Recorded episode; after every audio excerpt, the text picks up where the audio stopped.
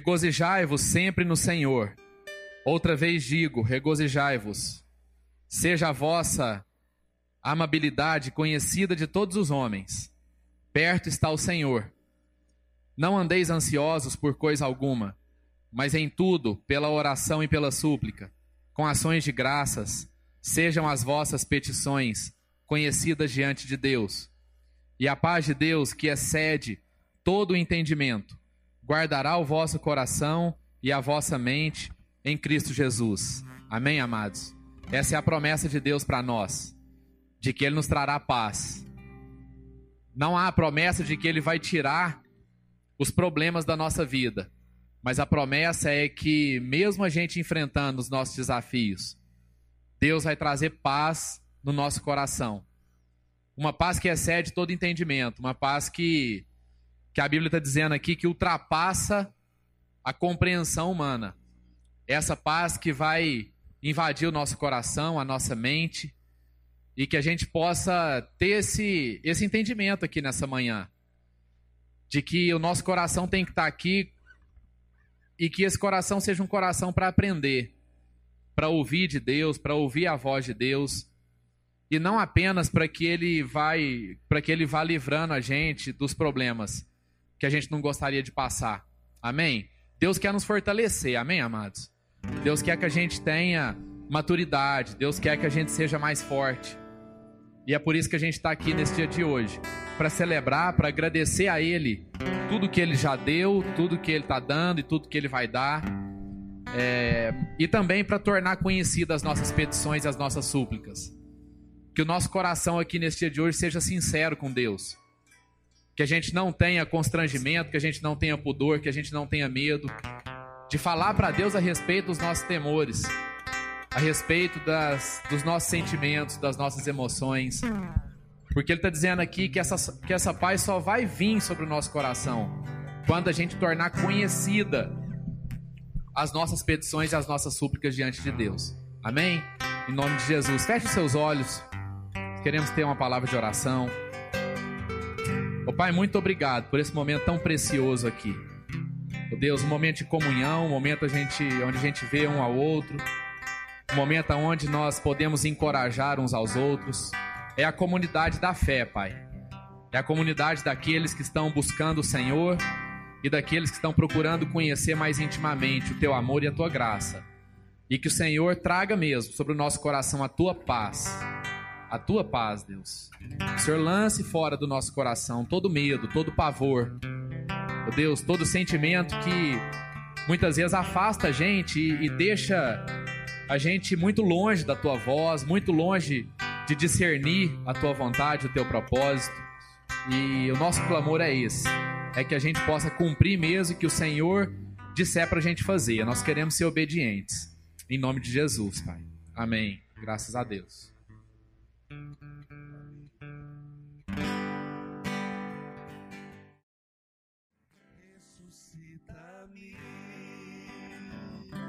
Aleluia.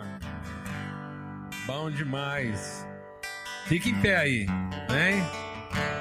Em posição de ser ressuscitado aí, amém? Em nome de Jesus. É. Às vezes a gente canta algumas coisas para Deus e a gente não, não quantifica, né? Hoje de manhã a gente estava vindo para cá. Essa semana foi uma semana muito desafiadora. Muitas semanas são, mas essa especialmente. E eu fico pensando, se Deus está querendo aperfeiçoar a gente, eu fico pensando como é que vai ser essa que está começando agora. Mas, é, e aí, Deus ministrou muito no nosso coração. Eu, eu fui buscar um cântico lá e meditando a palavra de Deus, deixando esse cântico falar. E esse cântico, ele fala uma coisa muito forte, né? Ele é baseado lá em Romanos 12, que diz que nós não vamos experimentar, nós não vamos experimentar, não tem como experimentar a perfeita, boa e agradável vontade de Deus. Deixa Deus ministrar o seu coração com aquilo que Ele está fazendo, o que, que Ele veio nos ensinar. Né? Deus nos reuniu aqui. Nós não trouxemos a presença de Deus para cá. A presença de Deus nos trouxe aqui. Nós não atraímos Deus para esse lugar, a presença dele nos atraiu para cá. Então a gente tem que responder a essa atração de Deus e ouvir o que ele quer nos ensinar. Tá atento aos sinais, né? Não desprezar nada e tá atento aos sinais. E essa semana eu estava meditando um canto que é baseado em Romanos 12, que diz: ninguém, ninguém vai experimentar a vontade de Deus, a não ser que sacrifique, a não ser que sacrifique a sua maneira natural de pensar. Não há experiência com a vontade de Deus sem que haja sacrifício da nossa própria vontade. Eu preciso entender de uma vez por todas que a minha vontade, ela foi gerada em presunção, em vaidade. Que não há um instinto bom no homem natural. Que todo instinto do homem natural, por mais que ele pareça ser bondoso, ele é baseado em cobiça, em vaidade, em orgulho e soberba. Não há ninguém bom não há ninguém que espontaneamente busque a Deus. Se Deus não nos atrair, se Deus não produzir uma referência, a nossa própria vontade não vai na direção do Deus verdadeiro. A nossa própria vontade nos conduz no Deus da nossa conveniência, mas não no Deus da nossa verdade. Amém, amados? Então eu preciso sacrificar isso. E aí o cântico lá que a gente estava cantando essa semana dizia exatamente isso. Ó oh, Deus, eu quero sacrificar, eu quero me apresentar como sacrifício vivo. E eu fiquei pensando, meu Deus, eu consigo cantar isso. Eu consigo cantar isso. E a semana, várias vezes em lágrimas, eu fiquei cantando para Deus. Eu digo, Deus, por mais que isso doa, por mais que isso represente o meu terror pessoal, humano, mas é isso que eu quero. E agora a gente está cantando uma canção que fala do Lázaro.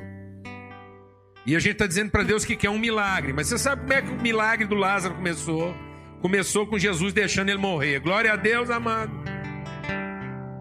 É assim que o milagre de Lázaro começou. O milagre de Lázaro não começou com Lázaro morto. Que às vezes você pode até se dar como morto agora.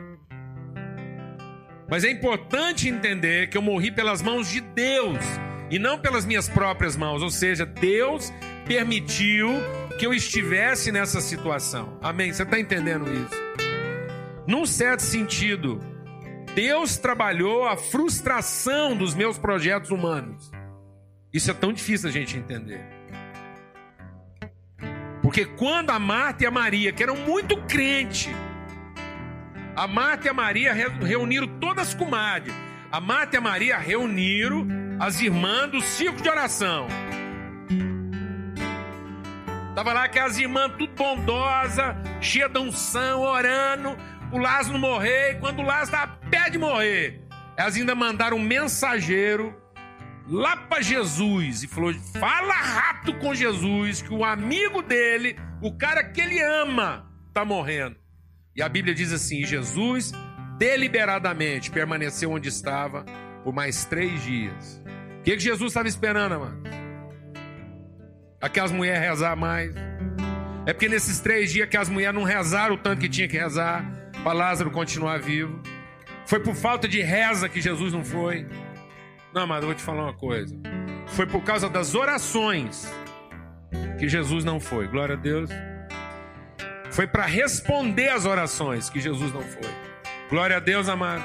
Foi em resposta foi por amor daquela família e daquelas mulheres, foi para responder como tinha que ser respondido aquelas orações, e Jesus não foi, deixando Lázaro morrer, para que aquelas mulheres entendessem o poder da ressurreição. E às vezes o que nós estamos pedindo para Deus aqui essa manhã não é ressurreição, é continuação. Cuidado, você não está pedindo aqui o milagre da continuação. Cuidado, você não está pedindo aqui o milagre de quem não quer morrer, quer apenas continuar. Amém? Porque eu vou te falar por que Jesus pôde ressuscitar Lázaro. Porque Lázaro estava quietinho, ficou quietinho lá, não falou nada. Glória a Deus. Chegou num ponto que o Lázaro falou nada. Do lado de fora da sepultura estava uma falação Todo mundo falando para Jesus o que, é que ele tinha que ter feito e o que, é que ele não fez. Alguém aqui sabe o que eu estou falando ou não? Mas o milagre aconteceu onde havia silêncio. Amém, amados? Amém? O milagre aconteceu onde havia plena submissão. O milagre aconteceu naquele que estava verdadeiramente morto e absolutamente dependente de Deus. Glória a Deus. Então vamos cantar agora esse milagre. O milagre da verdadeira ressurreição. Amém? É desse milagre que nós estamos precisando. O milagre que passa pela nossa morte, pela destruição completa né, da nossa autonomia, da nossa vaidade, da nossa presunção e do nosso continuismo. Deus, eu não quero continuar. Eu quero ressuscitar, eu quero nascer para uma realidade nova, eu quero ser refeito. Em nome de Jesus. Vamos cantar isso aí?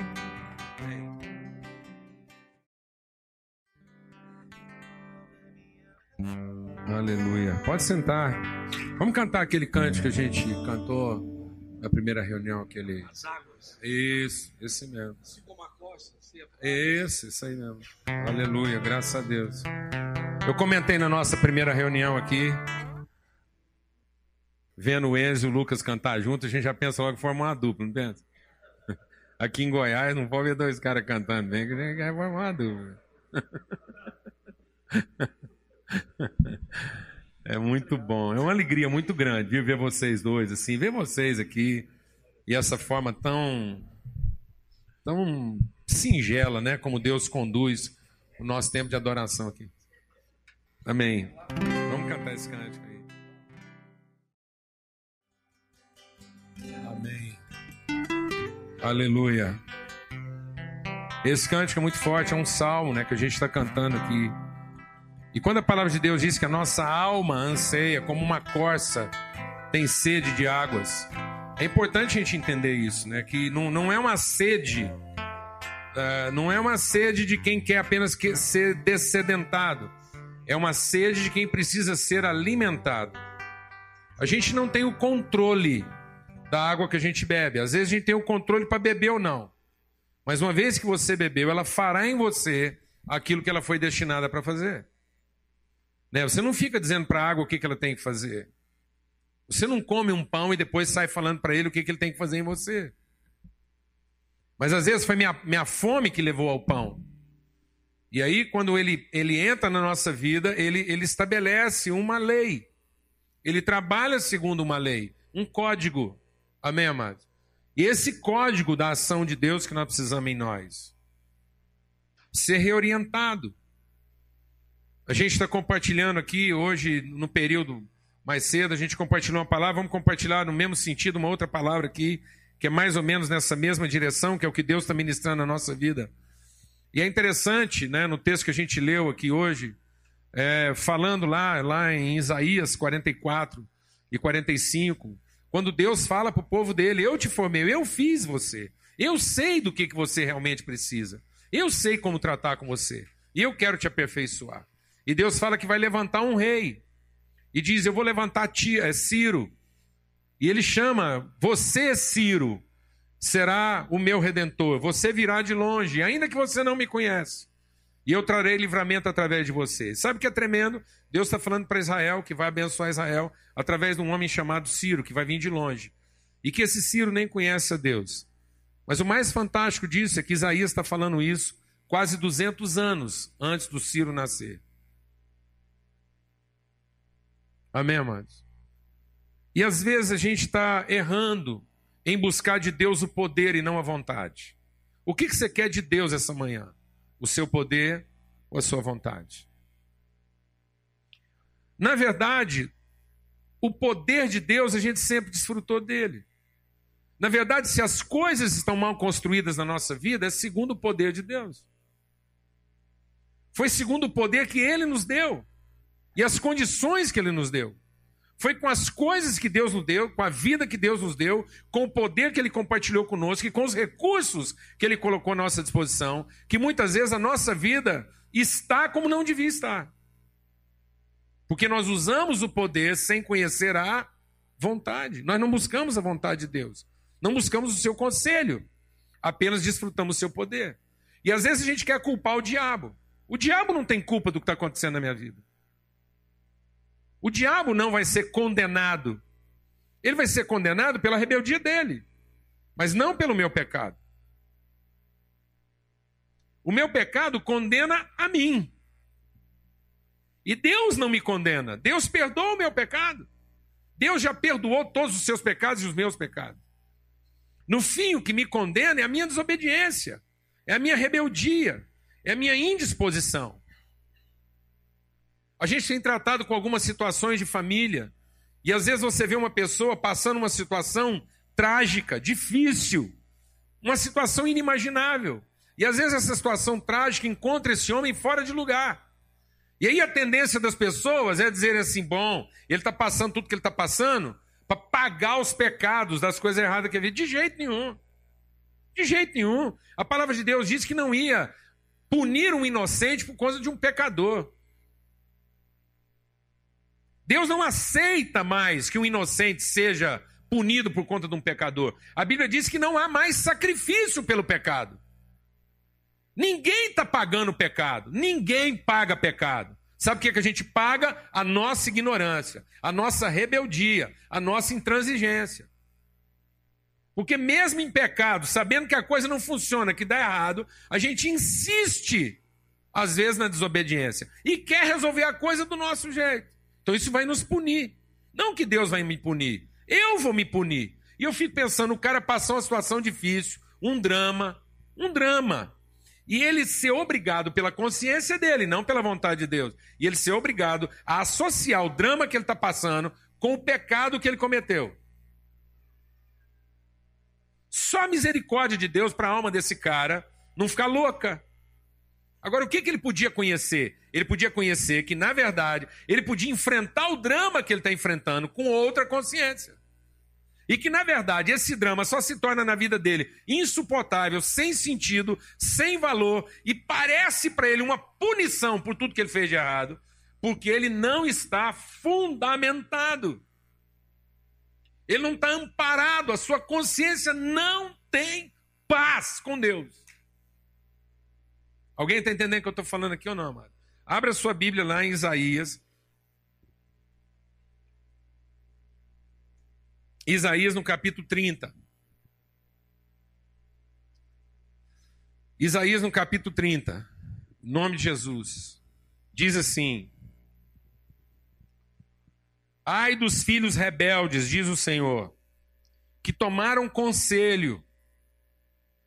Gente que foi buscar conselho, mas não de mim. Que se cobriram se cobriram no sentido de se protegeram. Gente que foi buscar proteção, foi para buscar uma cobertura, foi buscar um, um auxílio, mas não do meu espírito, para acrescentar pecado a pecado. Então o que, que ele está chamando de acrescentar pecado a pecado? É que existe o pecado de fazer a coisa errada.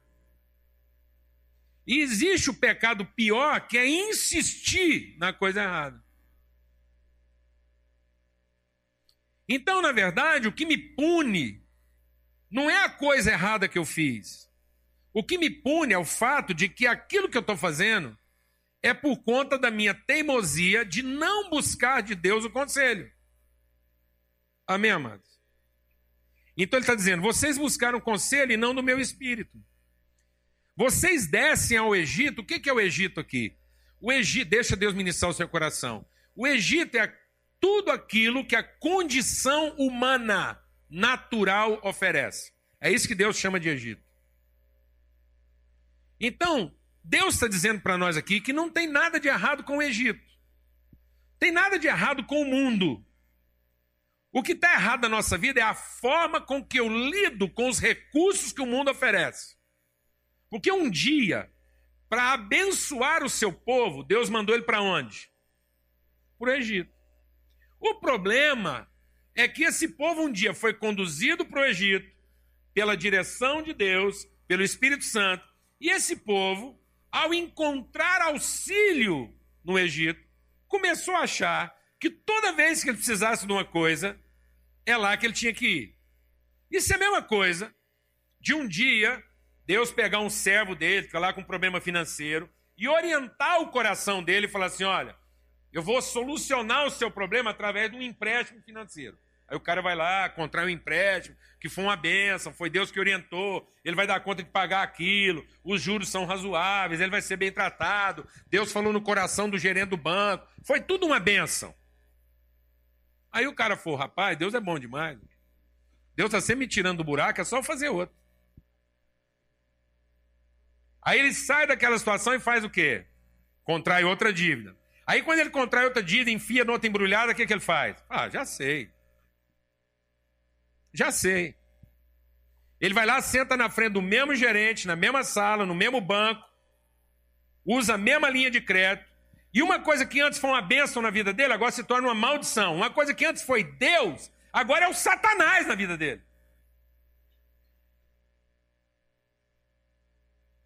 Porque no mesmo lugar onde ele encontrou Deus, ele pode na manhã seguinte encontrar o diabo sentado na mesma cadeira. Alguém está entendendo o que eu estou falando aqui ou não, amado? Alguém está entendendo o que eu estou falando aqui ou não? Porque o que faz a diferença entre uma coisa e outra não é o recurso que eu pego, não é a ajuda que eu recebo, não é a oportunidade que eu tenho. O que faz a diferença entre uma coisa e outra é ter sido conduzido pelo Espírito de Deus para aquilo e ter conduzido pelo meu medo, minha ansiedade, minha preocupação, minha cobiça, minha urgência, e é isso que Deus está dizendo. Ele está dizendo assim: vocês procuraram ajuda lá e vocês se fortificaram na força de quem? De Faraó. Vocês acharam que alguém nesse mundo é que podia resolver o problema de vocês. E vocês se refugiaram na sombra do Egito. Ou seja, nós colocamos a confiança em quem? Em homens. Mas deixa Deus ministrar o seu coração. É tão difícil que eu vou compartilhar com você aqui agora. Mas quando você projeta a sua expectativa, tipo assim, para minha vida, eu estou aqui com o pastor, estou ensinando e tal, tal, tal. Benção. É maravilhoso estar tá aqui compartilhando o evangelho. Isso é uma coisa. A gente está aqui conduzido pelo Espírito Santo. O Espírito Santo está fazendo isso aí. Agora, quando você está sentado lá na sua casa e fica apavorado com o seu problema, desesperado, você não sabe o que, que faz. Aí você diz assim: o Paulo Júnior pode resolver meu problema? Eu vou te falar um negócio. Eu estou perto de ser o satanás da sua vida.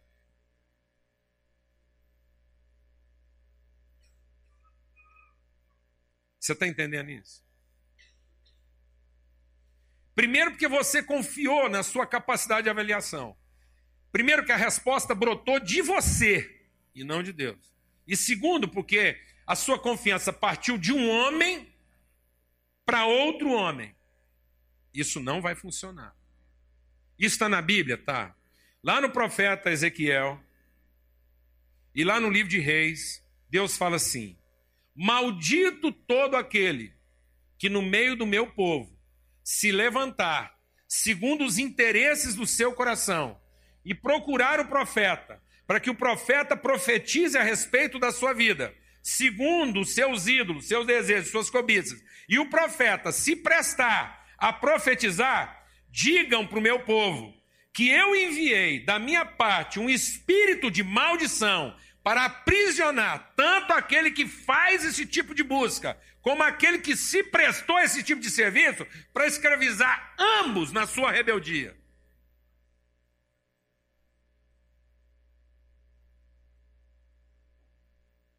E os dois serão guiados por um espírito de mentira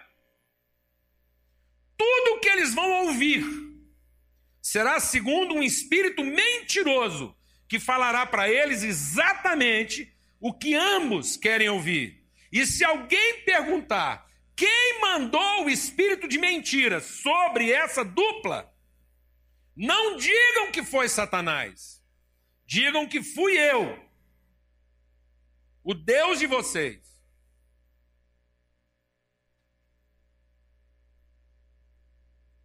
Alguém está entendendo isso aqui, amado?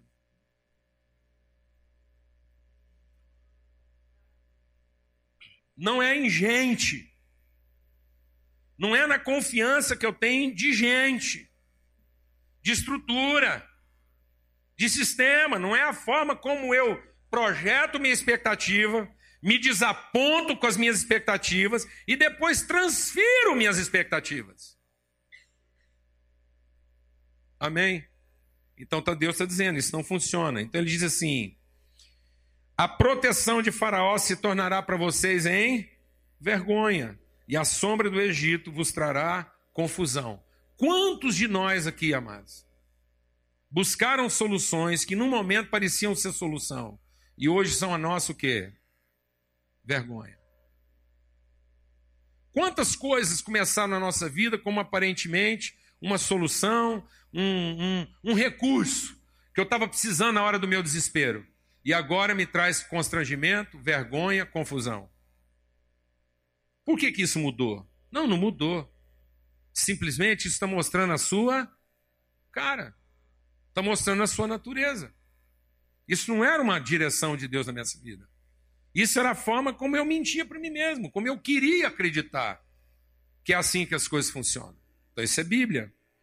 E ele está dizendo: ainda que os príncipes estejam em Zoar e os seus é, embaixadores tenham chegado a Hanes, todos se envergonharão de um povo que de nada lhes servirá e que não traz ajuda nem proveito, antes vergonha e opróbrio. Sabe o que a Bíblia está dizendo? Que muitas coisas que às vezes na nossa vida se apresentaram como solução, se ofereceram como ajuda, na hora do nosso aperto, na hora da nossa dificuldade, além da vergonha da gente passar de não ter o problema resolvido, aqueles que poderiam nos ajudar viram as costas para a gente. Você sabe o que eu estou falando. E aí o desapontamento ainda fica maior. Falar, ah, fulano bem que podia, ah, não sei quem bem que podia. E aí a gente começa a culpar meio mundo. É o gerente, desde o gerente do banco ao, ao pastor da congregação. Ninguém presta. E não presta por quê? Porque meu problema não está resolvido do jeito que eu queria. Não presta o governo, não presta o gerente do banco, não presta o colega de trabalho, não presta o sócio da empresa, não presta o pastor, não presta a igreja, não presta o líder de louvor, não presta ninguém. Porque a sensação que eu tenho é que todo mundo virou o quê? as costas para mim. Isso está predito na Bíblia. Aí a gente avança aqui um pouquinho mais e ele diz o quê? Assim diz o Senhor, verso 12, aos santos de Israel: Visto que vocês rejeitaram a minha palavra, vocês não ouviram o meu conselho, visto que vocês colocaram mais confiança no poder e na malandragem, que é isso que está dizendo aqui, porque às vezes a gente fala aqui, né?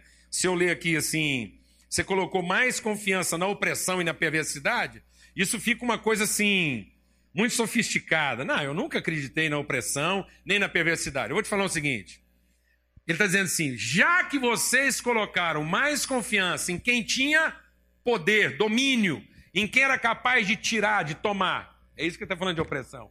Eu confiei na capacidade que as pessoas têm de tomar, possuir exercer força sobre uma situação.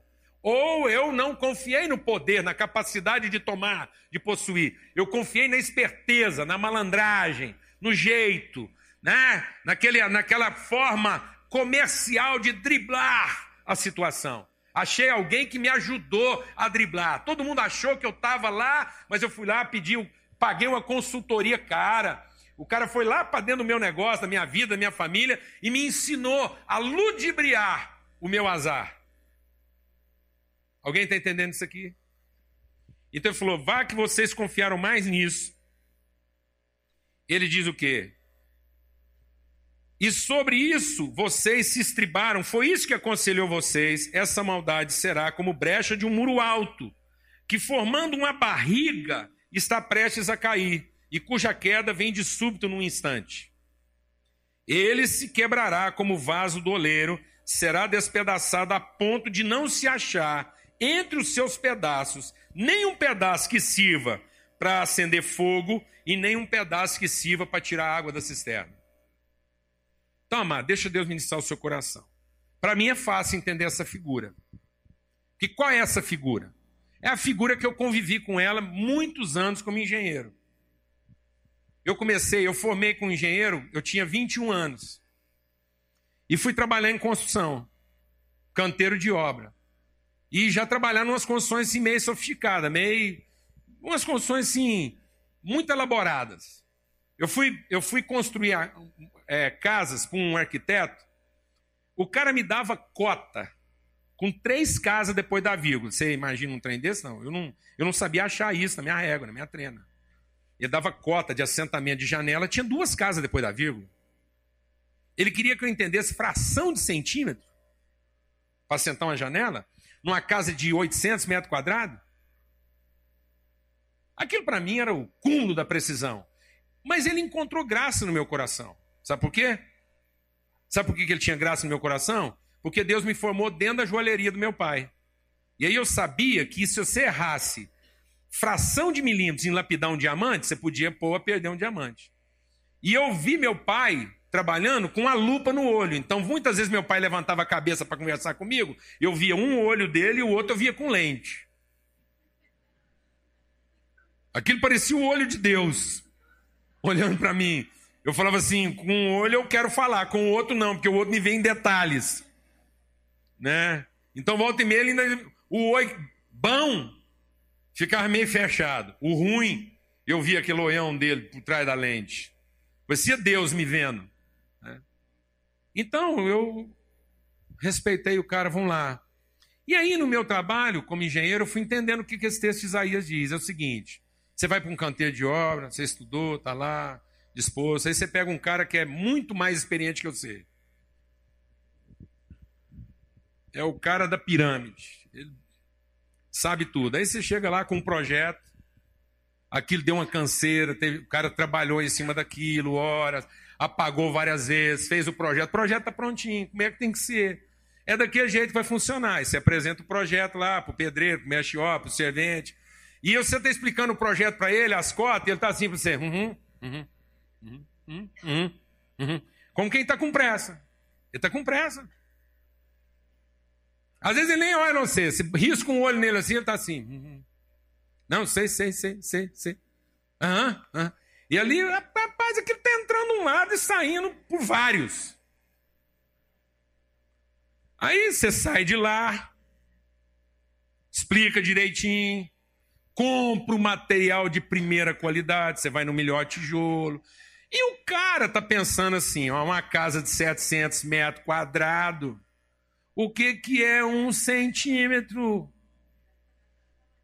O que, que é um centímetro em tantos metros quadrados? Quantos milhões de centímetros quadrados existem em 700 metros quadrados? Então o cara fala, ah, aqui, aí vai.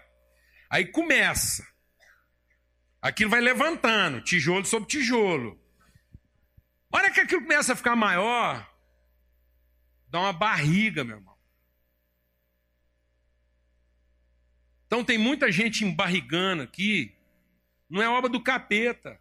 Não é o Satanás. E nem porque Deus abandonou. É porque a hora que ele estava me explicando, eu não estava prestando atenção. Eu estava achando que do meu jeito ia funcionar.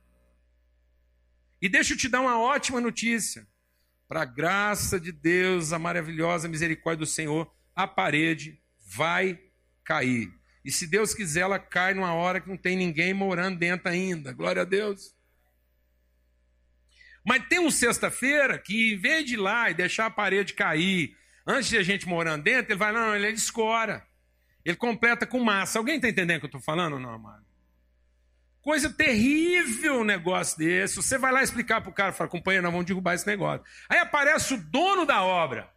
Absurdo negócio desse, eu gastei uma fortuna, não sei o quê. Você fala, companheiro, é o seguinte, vamos fazer aqui um, um conselho entre o pedreiro aqui, o dono da obra e o engenheiro e o arquiteto. É o seguinte, vai ter que derrubar, não começando tudo de novo. Pelo amor de Deus, eu vou gastar uma fortuna nesse negócio. Aí ele ouve o conselho do cara que estava lá e não discutou. E o iluminado fala assim para ele: nós enche com massa. Eu já fiz isso, já sei como é que é. Ora, se o cara já fez isso, ele não é confiável. É sinal que quase toda parede que ele faz, ele enche com massa.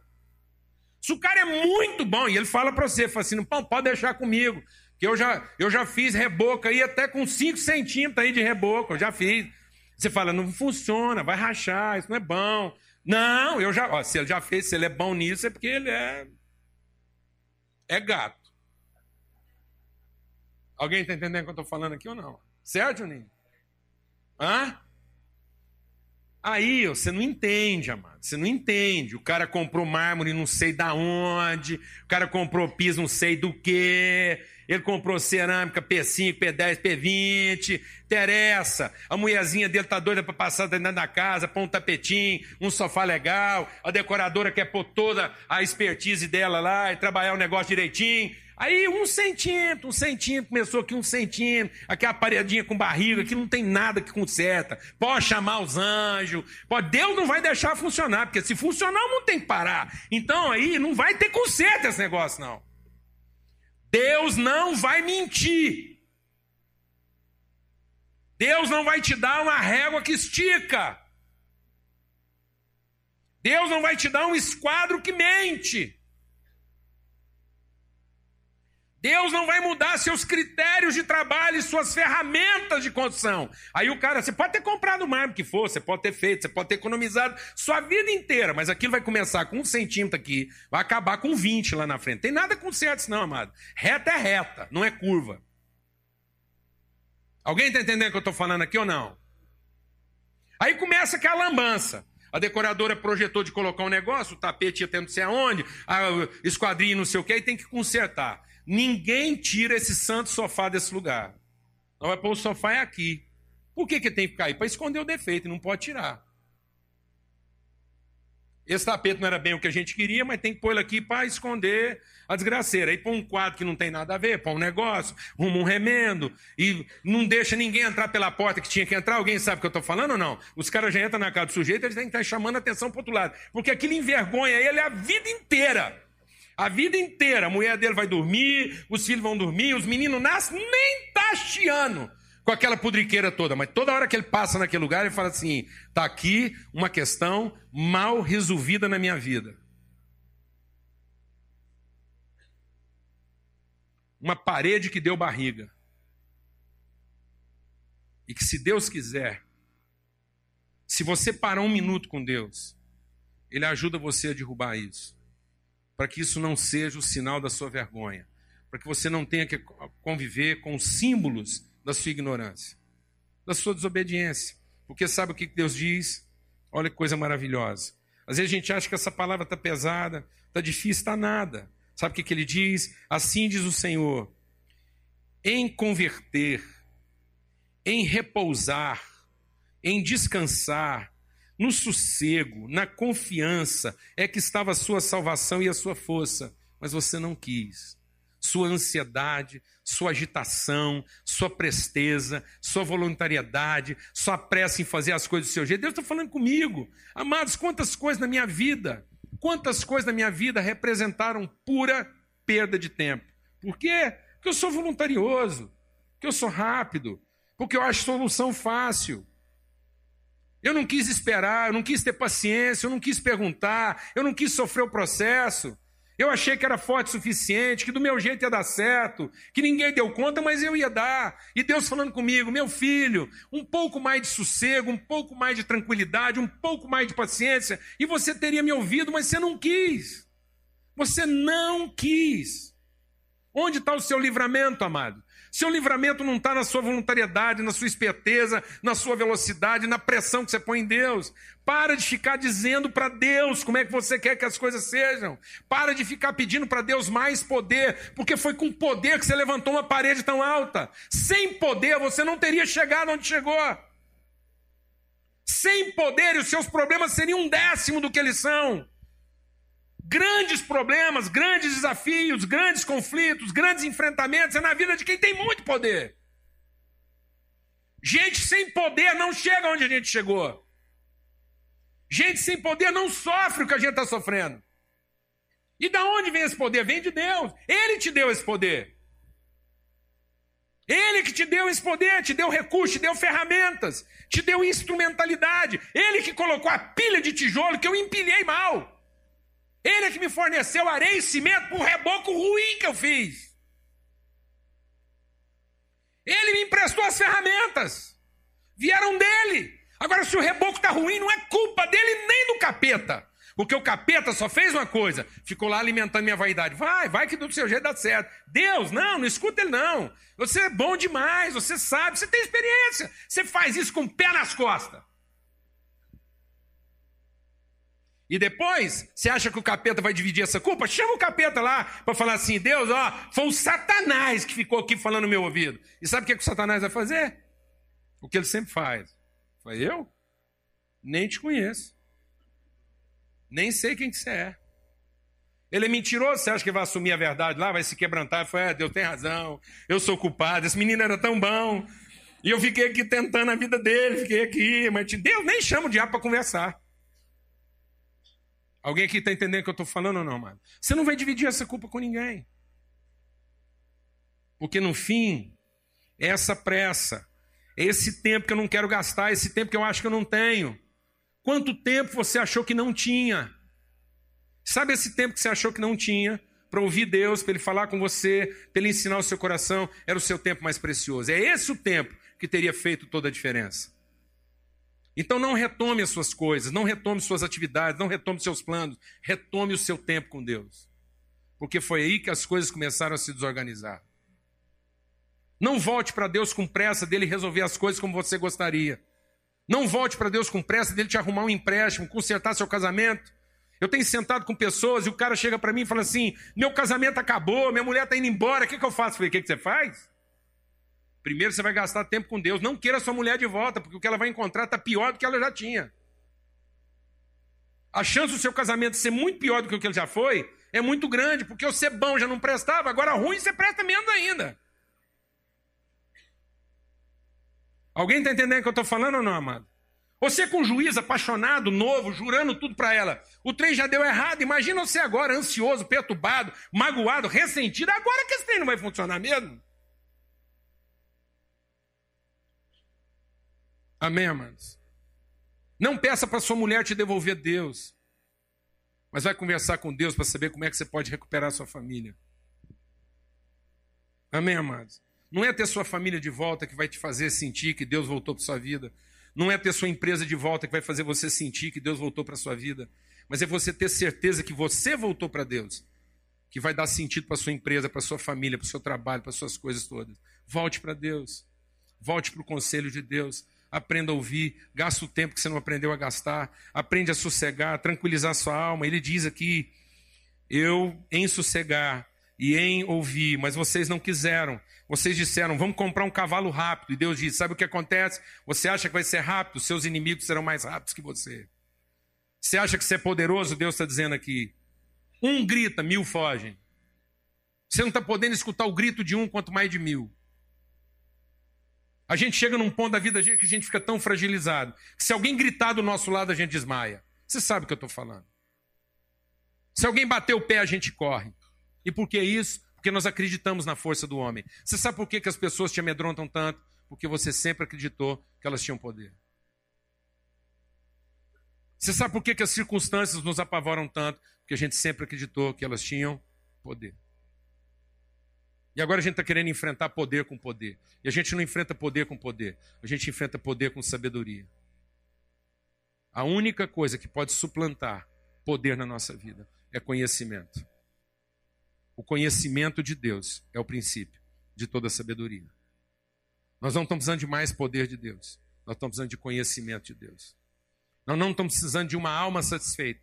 Nós estamos precisando de uma alma calma, segura Amém, amados? Nós não estamos precisando dos nossos planos realizados. Nós estamos precisando de paz. É de paz que a nossa alma precisa. E se você tiver paz, você vai conseguir enfrentar todos os seus desafios. Porque o Espírito Santo de Deus te conduzirá aonde você precisa chegar. Isso é promessa de Deus. Ele está dizendo aqui: vem, vem ouvir de mim e eu te conduzirei. E ele termina dizendo o quê? Contudo, o Senhor espera para ter misericórdia de vocês. Rapaz, eu fico pensando, sabe o que esse texto está dizendo? A paciência de Deus em esperar que a gente perca a paciência. Glória a Deus. Amém. Um dia esse povo, um dia esse povo vai se cansar de tanto fazer bobagem e finalmente eu vou poder usar minha bondade em favor dele. Glória a Deus, amado. A gente pode terminar essa manhã pensando nisso. Um dia, um dia, a gente vai se cansar de fazer tanta bobagem e finalmente Deus vai poder usar a misericórdia dele a nosso favor. Amém? Amém? Um dia a gente vai se cansar de fazer tanta bobagem e nesse dia, finalmente, Deus vai poder usar a misericórdia dele a nosso favor. Deus está esperando com paciência para usar a misericórdia dele a nosso favor. O que, que impede a gente de desfrutar a misericórdia de Deus? O diabo, não. As pessoas, não. Os problemas, não. As dificuldades, não. Deus, não. O que, que impede? É que a gente não sossega. A gente não busca o conselho. A gente não se rende à orientação de Deus. Amém? Nós vamos cantar um cântico que fala sobre isso.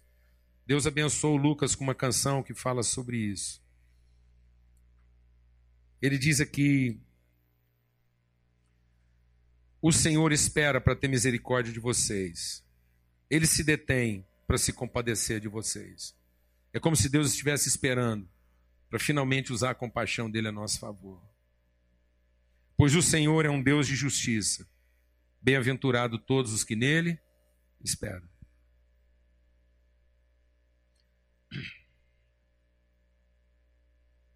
eu me converti numa situação muito interessante.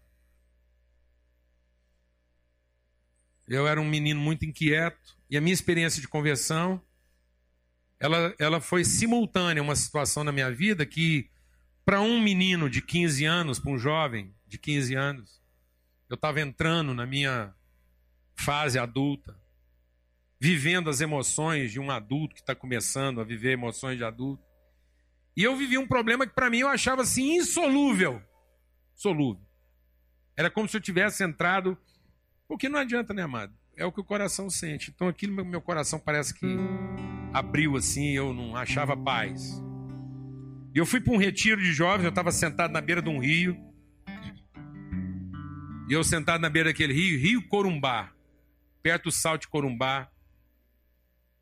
Era mais ou menos uma e meia da madrugada, um frio de matar julho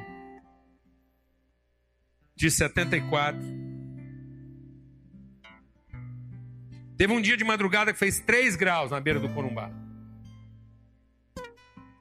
Uma e meia da manhã, eu no escuro achei que ninguém estava me vendo. Não interessa o tamanho do problema. Interessa o que ele, que ele representa para você. Aquilo para mim era uma coisa inadministrável. E eu estava começando, era o meu primeiro tempo com Deus. Eu tinha me convertido fazia dois meses. Foi Deus, que negócio é esse? Aí quando eu achei que Deus não estava me escutando,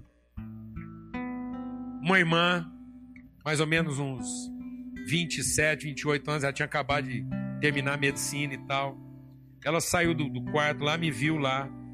Ela foi lá na beira do rio sentou do meu lado, colocou o braço dela no meu ombro e disse assim: Paulinho, gafanhoto, é porque eu era magro e cabeçudo. Aí eu cansei de ser chamado de cabeçudo e engordei, que aí a cabeça agora ficou proporcional. Foi por isso que eu engordei. Então, para não ser chamado de gafanhoto. E aí, ela falou: Paulinho, gafanhoto, Deus é amor. Essa palavra entrou no meu coração. Eu não consigo pregar de outra coisa. Quem me conhece, eu estou no ministério há 30 anos. Todos os dias, de tudo que eu prego, é para devolver a nossa consciência uma coisa o amor de Deus é eterno. Foi o amor dele que nos fez. E a vontade de Deus a nosso respeito é boa, é perfeita e é agradável. E eu nunca vou experimentar essa vontade na sua plenitude enquanto eu não tiver coragem de sacrificar a minha. A minha vontade não é boa, não é perfeita, nem é agradável. Sabe por quê? Porque a minha vontade brotou da minha carência, da minha impaciência, do meu egoísmo, da minha vaidade, da minha incredulidade. É daí que brotou a minha vontade. Ela precisa morrer. E Deus, na sua misericórdia, está esperando que ela morra para que eu possa desfrutar a misericórdia dele, a bondade dele, que é perfeita, é boa, é santa, é agradável. Amém, amados? Deus não está competindo comigo. Deus não está com raiva de mim. Eu posso fazer a pior coisa desse mundo, que Deus não vai ter raiva de mim. Em nome de Cristo Jesus. Deixa a sua vontade morrer. Se os seus planos estão se desfazendo diante de você, olha para o Senhor e diga: o amor de Deus é bom, Deus é amor, é perfeito. Deus, eu estou aqui para ouvir a sua voz, ser orientado pelo seu conselho. Usei mal os recursos que o Senhor colocou à minha disposição. Fiz um muro que deu barriga. Mas não vou lamentar. Amém? E se estiver muito difícil, chora. Chora. Você está triste? Faz como eu. Está triste? Chora. Não tenha medo de chorar, não tenha preguiça de chorar. Mas chora como quem está triste porque está doendo. Mas nunca chore como quem está desapontado, ressentido ou amargurado. Quem chora porque está desapontado, quem chora porque está magoado, quem chora porque está ressentido, nunca vai experimentar a misericórdia de Deus, porque está chorando o seu orgulho ferido. Agora, quem chora porque está duro, está difícil, está doendo, está chorando o seu arrependimento. E esse vai encontrar a misericórdia de Deus. Então não lamente, chore. Não murmure, chore. Não se queixe, chore. Tá doendo, meu irmão? Tá difícil? É duro ver o muro cair? Dá uma sensação frustrante de trabalho perdido? Chora! Chora! Chora o tempo perdido, chora o que você quiser, chora, porque dói mesmo. É vergonhoso, é constrangedor, chora o que você tiver que chorar. Como eu estava chorando no barranco daquele rio, que estava doendo. Mas não lamente, não murmure, não se queixe, não queira de volta o que não tem futuro. Em nome de Jesus. Amém. Deus não vai te consertar para trás. Deus não vai te consertar para trás. Deus vai te consertar para frente. Deus não tem compromisso com os nossos prejuízos. Deus tem compromisso com o nosso futuro, com o nosso destino. E é isso que Ele vai manter. Ele vai fazer com que eu chegue ao meu destino sem respeitar os meus prejuízos. Porque Deus honra o compromisso que Ele tem com o meu destino e com o meu futuro. Isso Ele vai fazer eu chegar lá, amém? Porque Ele é Deus de amor, Deus de fidelidade, Deus de bondade. Vamos cantar esse cântico aí, Lucas? Majestoso. Amém. Vamos nos colocar, colocar de pé?